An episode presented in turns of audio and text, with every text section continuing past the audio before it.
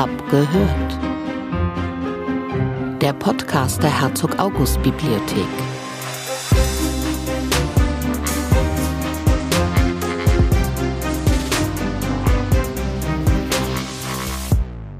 Hallo und herzlich willkommen zu einer neuen Episode von Hab gehört, dem Podcast der Herzog August Bibliothek.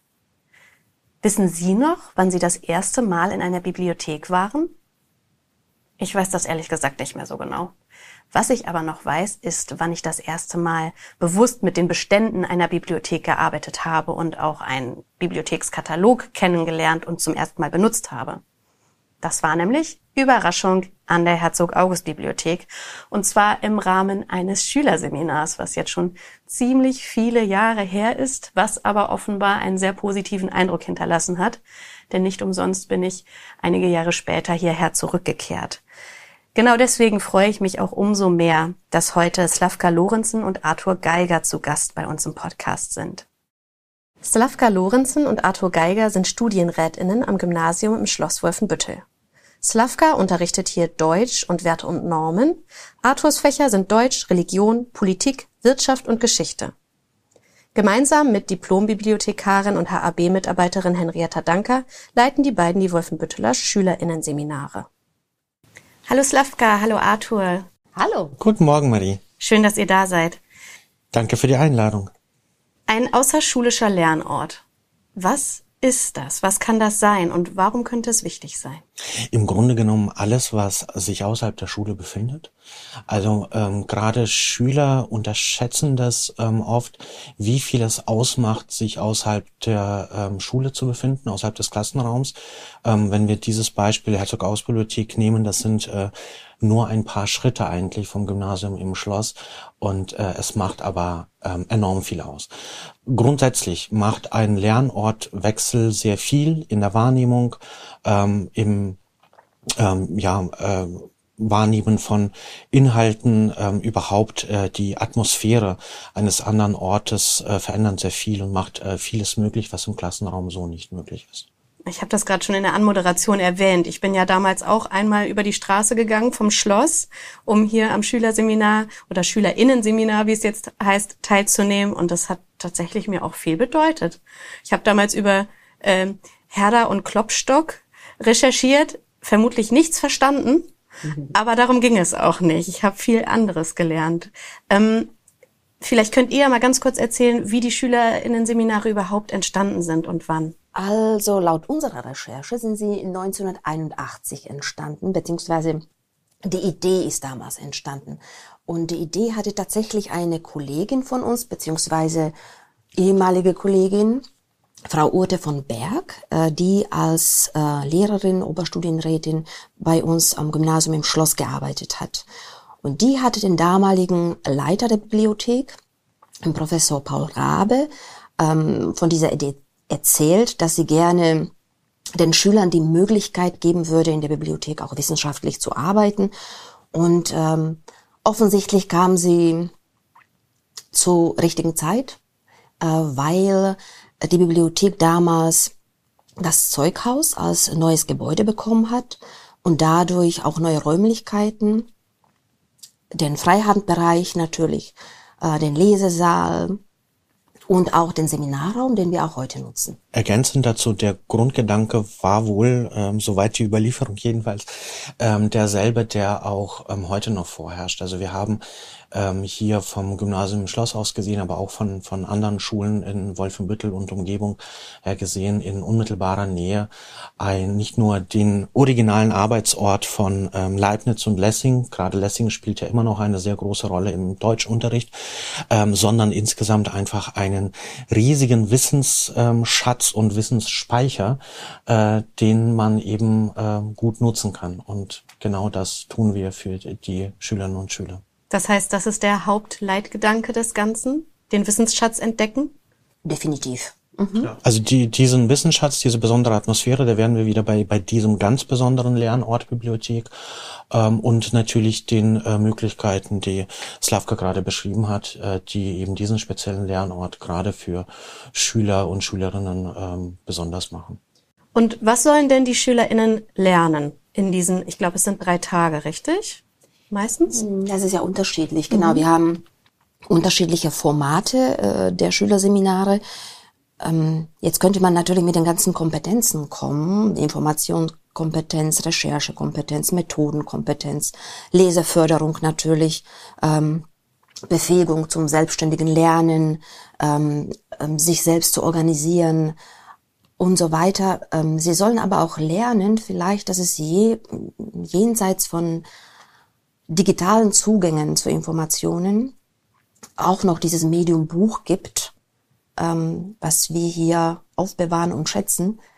Ähm, und dass man ähm, in den Büchern so etwas wie so ein kulturelles Gedächtnis ähm, der Menschen entdecken kann. Mythen und Gerüchte. Ich habe ja gehört, dass die Jugend von heute nur noch auf Bildschirme starrt und mit Büchern eigentlich gar nicht mehr so viel anfangen kann. Ist das so? Erlebt ihr das so in der Praxis?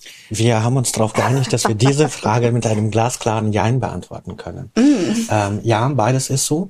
Ähm, und das ist ja eine Frage, die häufig ähm, auftaucht und oft auch als Vorwurf äh, formuliert wird, also zumindest der erste Teil, dass die Jugend die Nase nur noch in Bildschirme steckt. Und dem ist auch definitiv so, ähm, aber die Jugendlichen ähm, reagieren letztlich oder agieren ähm, so, wie sie es vorfinden oder wie es ihnen ähm, dargeboten und vorgemacht wird. Und es ist schon so, dass einfach diese ähm, Digitalität überpräsent ist ähm, im Leben der Jugendlichen. Das, das muss man sagen. Ähm, man darf sicherlich auch nicht äh, alles daran verteufeln. Also es gibt diverse Studien, gerade in Schule beschäftigen uns immer wieder mit, was macht es eigentlich ähm, mit, der, mit der Lernfähigkeit, was macht das mit Gehirnstrukturen, wenn man nur noch digital unterwegs ist und das ist alles nicht so rosig, wie man sich das vielleicht gedacht hat. Ähm, aber es bietet natürlich auch ähm, Vorteile. Also das muss man schon so ein bisschen ähm, multiperspektivisch auch ähm, betrachten. Ähm, was wir auf jeden Fall erfahren, ist ein großes Erstaunen. Ähm, tatsächlich ist es so, dass die meisten Schülerinnen und Schüler ja ähm, wenig, also immer weniger mit mit analogen Büchern zu tun haben. Ja, das ist so. Und ähm, für viele ist dieses Reingehen allein schon in der Eingangshalle des Zeughauses und diese vielen Bücher zu sehen, ist ist gewissermaßen ein Schock, eine Überwältigung. Ähm, und für uns ist es gleichzeitig auch eine Chance, diese Bücherwelt und äh, eben, wie Slavka sagte, diese Bücher auch als Teil der äh, Kultur ähm, und des kulturellen Gedächtnisses ähm, kennenzulernen, zu erfahren. Die Schülerinnen und Schüler sind immer wieder erstaunt, wenn wir Altbestände präsentieren. Die können es kaum fassen, dass da vor ihnen ein Buch liegt, das tatsächlich 400 Jahre alt ist. Das äh, muss man erstmal verarbeiten. Und was ähm, ich oft höre, und Slavka geht's glaube ich, genauso, dass ähm, ganz viele Schüler ganz oft sagen, ich habe noch nie so viele Bücher auf einmal gesehen. Allein das ist schon eine immense Erfahrung, allein das ist schon ein Pfund, mit dem wir wuchern können in den ähm, Seminaren. Ähm, und dann aber darüber hinausgehende eben das konkrete äh, Arbeiten mit diesen Büchern, sie herausnehmen, in der Hand haben, blättern, äh, lesen, umgeben sein von Büchern, während man arbeitet. All das trägt zu dieser ganz besonderen ähm, Atmosphäre und diesen ganz besonderen Chancen bei, die wir bieten können. Und ähm, wir haben im Vorfeld schon darüber gesprochen, dass es vielleicht auch gar nicht so richtig ist, wenn man ähm, das so in Kontrast setzt, das Digitale und das, ähm, das Haptische mit dem Buch, weil es auch heutzutage so ist, die Bibliotheken entwickeln sich auch ähm, und viele Quellen sind digitalisiert. Das heißt, auch in der Bibliothek starrt man möglicherweise auf die Bildschirme, wenn man etwas erfahren möchte. Deshalb finde ich, dass man das Digitale und das Haptische vielleicht nicht so, so scharf kontrastieren muss. Ach so. Aha. Was ist denn eure Aufgabe? Welchen Bildungsauftrag habt ihr in den SchülerInnen-Seminaren? Wir haben äh, vielfältige Aufgaben. Ähm, es hängt so ähm, ein bisschen von den jeweiligen Lerngruppen natürlich ähm, ab. Ne? Da gibt es Unterschiede. Äh, wir haben überwiegend äh, Oberstufen-Lerngruppen, ähm, aber gelegentlich auch ähm, Mittelstufe und da unterscheidet sich natürlich der Anspruch so ein bisschen, auch je nach Format. Ähm, grundsätzlich geht es darum, was wir ja schon erwähnt haben. Es geht darum, diesen äh, besonderen Lernort äh, Bibliothek kennenzulernen, auch schlicht und ergreifend äh, die Möglichkeiten, die vorhandene Literatur, die Recherchemöglichkeiten äh, zu nutzen, die, ähm, die Inhalte zu nutzen, diesen Wissensschatz, der, der da liegt. Ähm, es geht darum, ähm, eigenständiges Arbeiten äh, zu vermitteln ähm, ganz banal auch äh, für die meisten Schülerinnen und Schüler äh, eben sehr neu äh, eben ähm, arbeiten in einer wissenschaftlichen Bibliothek, Literaturrecherche mit OPAC, ähm, Exzipieren von Literatur etc. Alles Dinge, die sie so nicht gelernt haben oder in dem Umfang nicht gelernt haben in der Schule. Das ist für die meisten neu. Ähm, und darüber hinaus glaube ich auch einfach, äh, wenn es um den Bildungsauftrag als solchen geht, ähm, tatsächlich zu vermitteln, dass Bildung ein Prozess ist. Also wegzukommen von dem, was die Schülerinnen und Schüler überwiegend gewohnt sind, dass sie ähm, recht gut aufbereitete äh, Wissenshäppchen sozusagen auf dem Präsentierteller bekommen in Einheiten von 45 oder 90 Minuten in der Schule, sondern eben dieses sich selbst auf die Suche machen, recherchieren, auch zweifeln, auch mal vielleicht in einen oder anderen kleinen Seiten Weg und vielleicht um einen Irrweg ähm, gehen und insgesamt festzustellen, dass eben Bildung ein Prozess ist, der potenziell nie aufhört, sondern immer andauert, aber immer lohnenswert ist. Das ist so vielleicht so das, das größere Ganze, was ähm, dahinter steht. Ähm, was definitiv auch dazugehört ähm, und ähm, was die Lehrerinnen und Lehrer sich von uns auch wünschen, äh, ist tatsächlich ähm, ein, eine gewisse Vorausschau, eine gewisse Vorbereitung auf das Studium. Denn ähm, Arbeiten in einer wissenschaftlichen Bibliothek ist ja Bestandteil, wichtiger Bestandteil des Studiums und äh, die erste Begegnung damit äh, machen die Schülerinnen und Schüler oft bei uns. Was ist eigentlich ähm, meine Haupttätigkeit oder eine der Haupttätigkeiten, wenn ich studiere? Das lernen sie hier. Also ich ähm, komme dann oft mit meiner Metapher am Ende des ähm, Schülerseminars, sage ich, ähm, dann, dann, dass das, was die Lehrer den Schülern im Unterricht bieten, ist oft nur so ein Planschbecken ähm, an Wissen, in dem sie dann lernen zu planschen, weil es alles eine begrenzte Menge an Informationen ist. Und deshalb ihnen auch möglicherweise manchmal die Bibliothek äh, wie so ein Tsunami vorkommt, der auf sie so eine Welle, so eine ähm, große Menge an Informationen. Und das, was wir ihnen beibringen, äh, ist, dass sie dann anfangen tatsächlich zu schwimmen, ähm, dass sie dass sie sich selber ähm, versuchen, in dieser riesigen Menge irgendwie zu orientieren und über Wasser zu halten. Ähm, metaphorisch ausgedrückt. Die Schwimmlehrerinnen der Bibliothek. Genau, so ungefähr. Nur vielleicht ohne Trillerpfeife, aber sonst. Äh, meistens. Wie ist denn so der typische Ablauf von so einem Seminar? Also wie strukturiert ihr das? Womit geht's los? Was passiert wann? Ähm, da muss man unterscheiden. Äh, von Format zu Format. Wir haben eben sehr viele Formate, wie gesagt haben, von einer äh, zweistündigen Veranstaltung äh, bis zu fünf Tagen und alles dazwischen ist möglich. Ähm, wie das möglich ist, äh, ist eine Frage der Absprache. Das ist ganz wichtig. Also ähm, wir haben natürlich erprobte Formate, dazu sagen wir gleich vielleicht nochmal was. Ähm, aber grundsätzlich ist es nicht so, dass, dass wir so, so ein fertiges Angebot wie so ein Katalog haben und dann können die, die äh, Lehrer da durchblättern und sagen, das wähle ich jetzt aus, Menü äh, B bitte. Äh, sondern wichtig ist, dass möglichst frühzeitig mit uns Kontakt aufgenommen wird. Frühzeitig gleich schon deshalb, ähm, weil wir tatsächlich im äh, Voraus recht gut ausgebucht sind und man ähm, terminlich ähm, rechtzeitig schauen muss ähm, und dann aber eben auch sehr frühzeitig äh, uns sagt, was ist meine Lerngruppe, mit der ich komme? Ähm, wie viel Zeit habe ich für diese Lerngruppe und welches Thema möchte ich bearbeiten und welche Vorstellungen habe ich als Lehrkraft. Und ähm, dann ähm, kommen wir ins Gespräch. Auch das ist wieder so ein Prozess, ähm, der dann entsteht. Und dann ähm, sagen wir, was von unserer Seite möglich ist, welche Rahmenbedingungen wir schaffen können. Und wir sind tatsächlich dafür zuständig, diese gesamten Rahmenbedingungen ähm, von der Ankunft bis zum Abschluss des Seminars, aber natürlich auch die ganze Arbeit im äh, Vorfeld und die Nacharbeitung, all das ist dann unsere Aufgabe. Wie so ein typisches mehrtägiges Seminar aussieht, das genau, kann ich vielleicht erzählen. Also ähm, in der Regel sind unsere Seminare dreitägig, äh, von Montag bis Mittwoch. Und am ersten Tag werden dann die äh, SchülerInnengruppen vor dem Zeughaus abgeholt und auf, vielleicht auf diesen besonderen Standort aufge, aufmerksam gemacht. Wo stehen wir denn hier? Wo hat hier Lessing gelebt? Äh, wo hat er gearbeitet?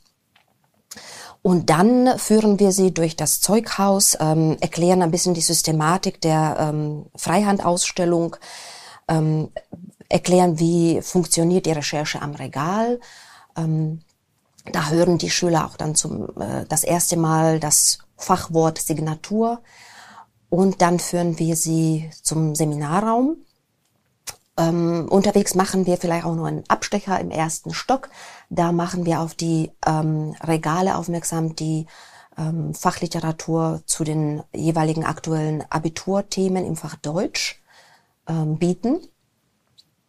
Und dann im Seminarraum äh, wird dann die Recherche im OPAC äh, erklärt und der Handapparat vorgestellt. Also die Bücher, die wir für die, für die Gruppe vorbereitet haben zu ihrem Thema.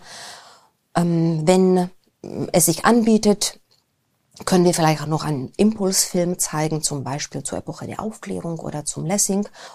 Dann überlegen sich die Schüler, welches Thema spricht sie an, zu welchem Thema möchten sie vertiefend arbeiten, zu welchem Thema möchten sie Bücher bestellen. Und da fängt das selbstständige Arbeiten an. Am Dienstag arbeiten sie dann äh, den ganzen Tag selbstständig an ihren selbstgewählten Themen und am Mittwoch werden dann die Ergebnisse oder Zwischenergebnisse vorgestellt. Ähm, aber es kann auch einfach nur referiert werden, wie sie äh, vorgegangen sind, was so die Schwierigkeiten und die Erkenntnisse waren, die ähm, äh, ihnen hier begegnet sind. Ähm, das ist so der klassische Ablauf. Was wir vielleicht an dieser Stelle auch noch äh, sagen sollten, ähm, wir haben schon gesprochen, diese Bibliothek ist für uns auch ein außerschulischer Lernort. Das bedeutet aber nicht, dass hier an einem anderen Ort einfach der Schulunterricht fortgesetzt wird, sondern es ist hier ein Raum für ein selbstständiges Lernen, für die Findung von eigenen Interessen.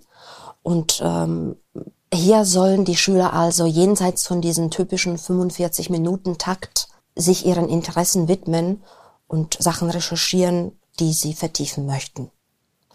Es ist auch als Information für die Lehrer auch kein Workshop, den wir hier vorbereiten, sondern tatsächlich ein Rahmen für ein selbstgesteuertes Lernen. Ein Teil dessen, was in diesem Rahmen passieren soll, ist ja auch die Entwicklung einer eigenen wissenschaftlichen Fragestellung. Wie entwickelt man denn eine eigene wissenschaftliche Fragestellung? Ich erinnere mich aus dem Studium und wahrscheinlich auch schon aus äh, der Oberstufe, dass das ja wirklich gar nicht so einfach ist. Ich glaube, das ist nicht nur für Schülerinnen und Schüler interessant, sondern vielleicht auch für Studierende oder sogar Menschen, die eine Promotion anstreben. Ähm, ja, das ist natürlich ein sehr weites Feld. Also wie man eine konkrete wissenschaftliche Fragestellung entwickelt, hängt von sehr vielen Faktoren ab. Ähm, zum Beispiel der ganz konkreten Disziplinen, in der man sich bewegt und deren spezifischen Arbeitsweisen. Äh, von der Ebene des wissenschaftlichen Arbeiten, also sind wir zu Beginn des Studiums, in der Mitte, am Ende oder eben bei wissenschaftlicher Qualifikation und ähm, ähm, ja, äh, vom ganz konkreten Forschungsvorhaben und natürlich auch von persönlichen Voraussetzungen und anderem mehr. Ähm, deshalb kann man die Frage pauschal ja gar nicht beantworten und ähm, gerade an einer so renommierten Forschungseinrichtung äh, wie der Herzog-August-Bibliothek äh, gibt es, äh, denke ich, äh, gerade wenn man sich für weiterführende Forschungsfragen interessiert, äh, weitaus kompetentere Ansprechpartnerinnen und Partner als uns jetzt im Schülerinnen-Seminar. Aber wir können sehr gerne die Perspektive von Schülern und Schülern ähm, aufzeigen. Ähm, man wird in der Schule ja sukzessive herangeführt, vor allem in der Oberstufe, an wissenschaftliche äh, Fragestellungen und Positionen, aber das natürlich auf einem sehr grundlegenden ähm, Niveau auch oft vereinfacht. Ähm, und es macht ja nochmal einen Unterschied, ob ich mich mit einer Forschungsfrage auseinandersetze oder eben selbst eine entwickle. Letzteres ähm, kommt sehr selten vor im Unterricht. Man wird aber damit konfrontiert in der Schule in Niedersachsen jedenfalls äh, zu Beginn des Jahrgangs 12 äh, mit dem Seminarfach. Da soll man ja wissenschaftliches Arbeiten äh, lernen. Ähm, und dort schreibt man auch die erste wissenschaftliche Arbeit seines Lebens. Also eine ganz große Sache, eine große Herausforderung.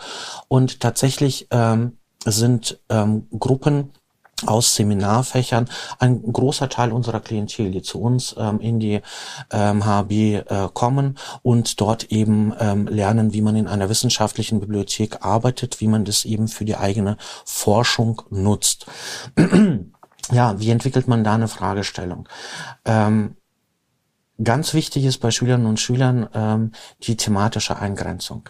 Also am Anfang gibt es äh, so, ähm, ja, aus, aus unserer Sicht, aus, aus Sicht von fertig studierten Leuten, äh, etwas naive Zugänge. Also man glaubt beispielsweise, äh, man könne auf diesen maximal 10 bis 15 Seiten, die man hat, eine Arbeit über Renaissance schreiben. ja, und also schreibt über Renaissance oder den Islam oder die Literatur. Ja, so. Ähm, und da ist es ganz wichtig, ähm, dass eine Eingrenzung ähm, stattfindet und das ist eben ein Prozess. Ein Prozess, und das ist ganz wichtig, der begleitet wird ähm, von, in allererster Linie von der Lehrkraft des Seminarfaches, aber den wir natürlich auch mit begleiten, wenn die Schülerinnen und Schüler bei uns sind. Wie sieht dieser Prozess aus?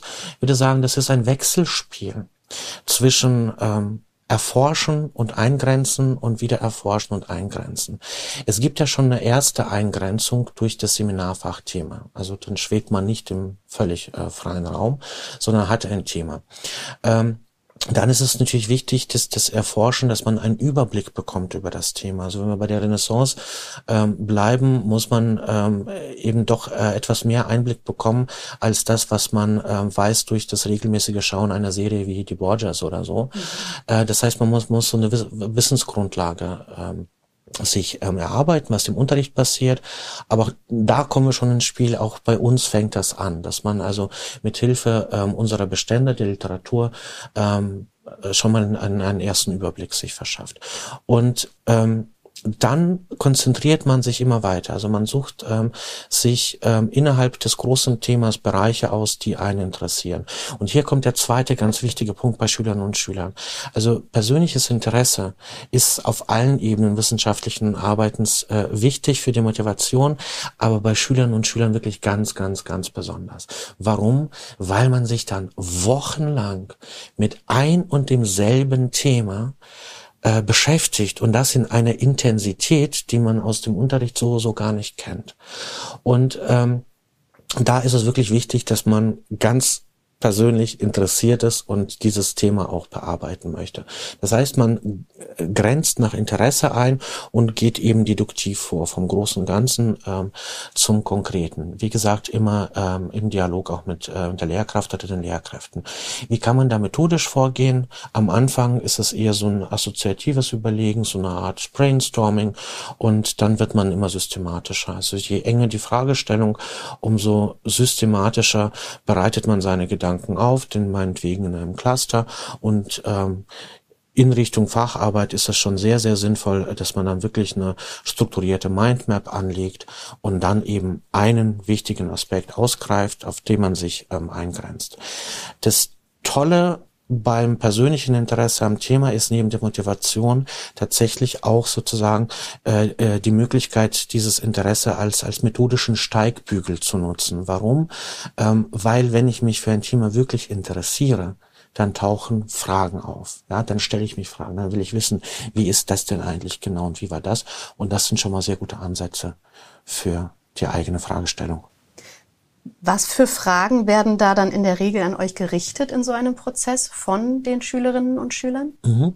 Also gerade am Anfang, wenn man noch von dem großen Überthema, sage ich jetzt mal, kommt, ähm, sind das Fragen, die im Zusammenhang mit der Recherche auftauchen. Wir führen ja in die ähm, Recherche im OPAC und in den Aufsatzdatenbanken ähm, ein und ähm, das sind die Fragen. Also da kommt ganz oft eben dieses, äh, ich habe hier Renaissance, ja, und wie wie wie könnte ich weitermachen? Oder eben ich gebe Renaissance ein und äh, bekomme ich weiß nicht, wie viele hundert Treffer im OPAC, wie gehe ich damit um, ja? Und ähm, da helfen wir, da unterstützen wir und da zeigen wir auf, dass eben diese Bibliotheksarbeit auch wirklich ähm, nicht nur methodisch ähm, eine Hilfestellung ist, sondern tatsächlich auch ähm, im Inhalt, in der inhaltlichen Fragestellung weiterbringen kann, äh, zum Beispiel ganz simpel durch die Verschlagwortung bei Treffern im OPAC. Ja, dann gebe ich Renaissance ein und ähm, schau äh, mir so einen Treffer an und da sind äh, bestimmte Schlagworte, die äh, für mich dann auch schon als Impuls ähm, dienen können. Das heißt also die Fragen, die vor allem gestellt werden, sind die, wie komme ich an geeignete Literatur äh, zu meinem Thema und wie kann ich das Thema noch mehr eingrenzen. Gibt es auch Momente der Überforderung bei den SchülerInnen oder hilft dieser methodische Steigbügel der eigenen Interessen und äh, der Motivation dagegen? Doch, es gibt diese Momente natürlich. Und das ist auch mit einer der größten Herausforderungen für uns, dass wir diesen, diese Frusterlebnisse versuchen zu vermeiden. Und dass wir auch sagen, dass äh, ähm, sie jetzt hier nichts gefunden haben. Das liegt nicht daran, dass wir äh, keine Bücher zu ihrem Thema haben, sondern äh, das liegt daran, dass man vielleicht Geduld haben muss, dass man vielleicht auch mit diesen, ähm, äh, mit den Begriffen, die man in das Suchfeld eingibt, ähm, so ein bisschen spielen muss und die variieren muss. Also das ist definitiv, äh, definitiv so. Mhm. Wir sprechen jetzt die ganze Zeit von den Schülerinnen und Schülern. Was sind denn das überhaupt für Gruppen? Wie viele Menschen kommen da pro Jahr zu euch? Was sind das für Jahrgänge? Könnt ihr darüber ein bisschen mehr berichten? Also äh, in der Regel sind das äh, Schüler ab der zehnten Klasse, ausnahmsweise auch mal in der neunten oder in der sechsten Klasse, wenn wir ähm, geeignete Projekte ähm, für sie haben. Ähm, und äh, wir haben etwa 40 bis 50 Veranstaltungen im Jahr und äh, es, zu uns kommen dann um die 900 bis 1000 Schüler pro Jahr. Das heißt, es ist schon richtig viel. Ähm, in der Regel ist das, ähm, sind das äh, Kurse der Oberstufe, also zum Beispiel Deutschkurse, Leistungskurse oft äh, in der Oberstufe und die Seminarfächer, die Herr äh, Geiger auch schon angesprochen hat. Das heißt, da geht es in erster Linie um Gymnasien? Nicht unbedingt. Wir haben ganz viele Kurse ähm, von den IGSen, zum Beispiel hier in Wolfenbüttel. Okay. Oder auch aus Braunschweig oder Salzgitter. Ja, auch berufsbildende Schulen ähm, kommen zu uns. Und nicht nur hier aus der Region, sondern tatsächlich auch aus anderen Bundesländern. Was ist denn für euch persönlich das Schönste an eurer Arbeit oder welche besonderen Erlebnisse werdet ihr nicht vergessen? Also zum Beispiel ähm, ist es mir mehrfach schon passiert, dass äh, die Veranstaltung zu Ende ist, die Einführung der Bibliothek ist erfolgt, die, die Schüler haben alles gesichtet, was im Seminarraum ist und ähm, ich bin dabei, die Bibliothek zu verlassen. Es ist irgendwie zehn vor sechs. Und da entdecke ich noch Schüler, die zwischen den Regalen noch sind, vertieft in irgendwelche Bücher, die sie sich noch schnell ausleihen wollen. Ähm, das finde ich richtig toll.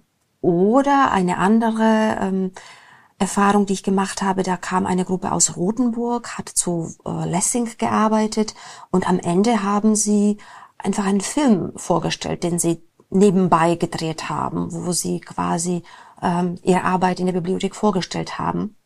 Und diesen Film zeige ich auch tatsächlich jede Gruppe, die zu uns kommt, weil da so schön veranschaulicht wird, wie man im Freiheitenbereich recherchiert. Ja, ich, ich würde auch anschließen, für mich ist es immer wieder ähm, erhebend, diesen ersten Augenblicken dabei zu sein, wenn junge Menschen äh, diese heiligen Hallen der Wissenschaft betreten und fasziniert sind. Und ich erinnere mich an eine Begebenheit, äh, da waren wir mit einer ähm, Gruppe in den musealen Räumen und sind in die Augustierhalle rein.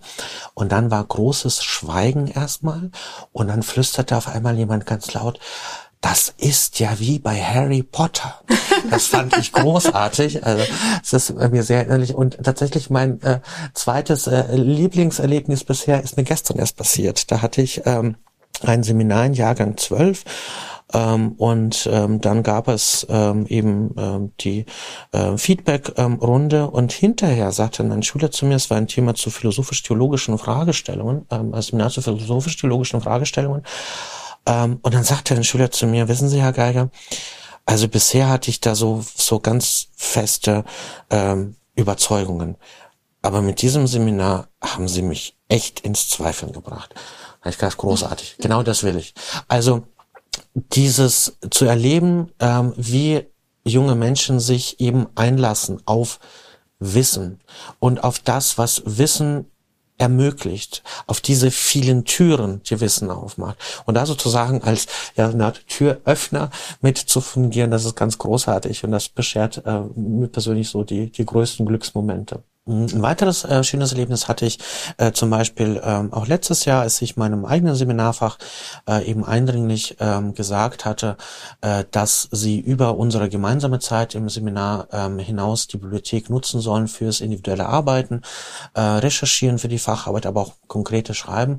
Und so ein bisschen das Gefühl hatte, ähm, ja, die, die nehmen das jetzt so hin und, und der, der, der labert dann halt wieder und da kein Interesse ist. Ein paar Tage später bin ich in der Bibliothek, hatte im Büro was zu tun und laufe durch das ähm, Zeughaus und sehe auf allen Stockwerken verteilt fünf, sechs Schüler, Schülerinnen von mir, die mit ihren Büchern da sitzen und Laptops und fleißig ähm, arbeiten. Das fand ich ganz großartig. Ja, das überrascht uns auch immer wieder, wenn die Schüler dann fragen, und dürfen wir auch so in die Bibliothek kommen, ohne dass wir uns ein Buch ausleihen? Äh, dann sagen wir natürlich, äh, das ist ja das Schönste dabei, dass äh, Sie auch, ähm, wenn Sie für ein Referat ähm, was vorbereiten sollen oder in der Freistunde, wenn Sie den Bibliotheksausweis haben, immer wieder kommen können und da finden Sie auch einen tollen Arbeitsplatz, wo man sich gut konzentrieren kann. Ähm, das ist Selbstverständlich. Und äh, die Möglichkeit, eben eine ähm, so besondere Bibliothek ähm, vor Ort zu haben, sollte man auch nutzen. Ähm, gerade auch für persönliche Lernen. Wir betonen auch mal wieder, wie wichtig das ist, aus dem heimischen äh, Zimmer und auch dem Wohnzimmer und aus der Nähe des heimischen Kühlschranks und Fernsehens ähm, äh, wegzukommen und sich wirklich Arbeits äh, Lernorte äh, zu schaffen und Lernzeiten. Und ähm, dafür haben wir auch ein ganz besonderes Angebot ähm, seitens des Schülerinnen-Seminars. Äh, das sind nämlich die Abiturregale. Äh, wir haben im Zeughaus im ähm, ersten Obergeschoss äh, mehrere Regale äh, mit äh, Schüler schulspezifischer Literatur ähm, und thematisch ausgerichtet an den jeweiligen Abiturthemen. Das heißt, man kann als Schülerinnen und Schüler dahin kommen, ähm, sich diese Bücher nehmen und dort fürs äh, möglichst erfolgreiche Abitur lernen. Wenn nun Lehrkräfte oder SchülerInnen zuhören und sich sagen, das will ich auch. Wie gehen die am besten vor? Wo können sie sich melden? Was müssen sie tun? am besten bei uns, ähm, sehr gerne direkt ähm, Kontakt aufnehmen. Ähm, man findet ja auf der Homepage ähm, unsere E-Mail-Adressen und ähm, gerne uns beide anschreiben. Ähm, auf der Homepage der Bibliothek findet man nämlich auch ein Anmeldeformular. Das muss man bitte ausfüllen und an uns schicken und dann äh, melden wir uns auch telefonisch zurück. Wunderbar. Vielen Dank für das Gespräch, ihr beiden. Vielen Dank für die Einladung nochmal. Vielen Dank. Wir waren sehr gerne hier und haben uns gefreut. Das also war ein Einblick in die Wolfenbüttler Schülerinnenseminare. Vielen Dank, dass Sie zugehört haben.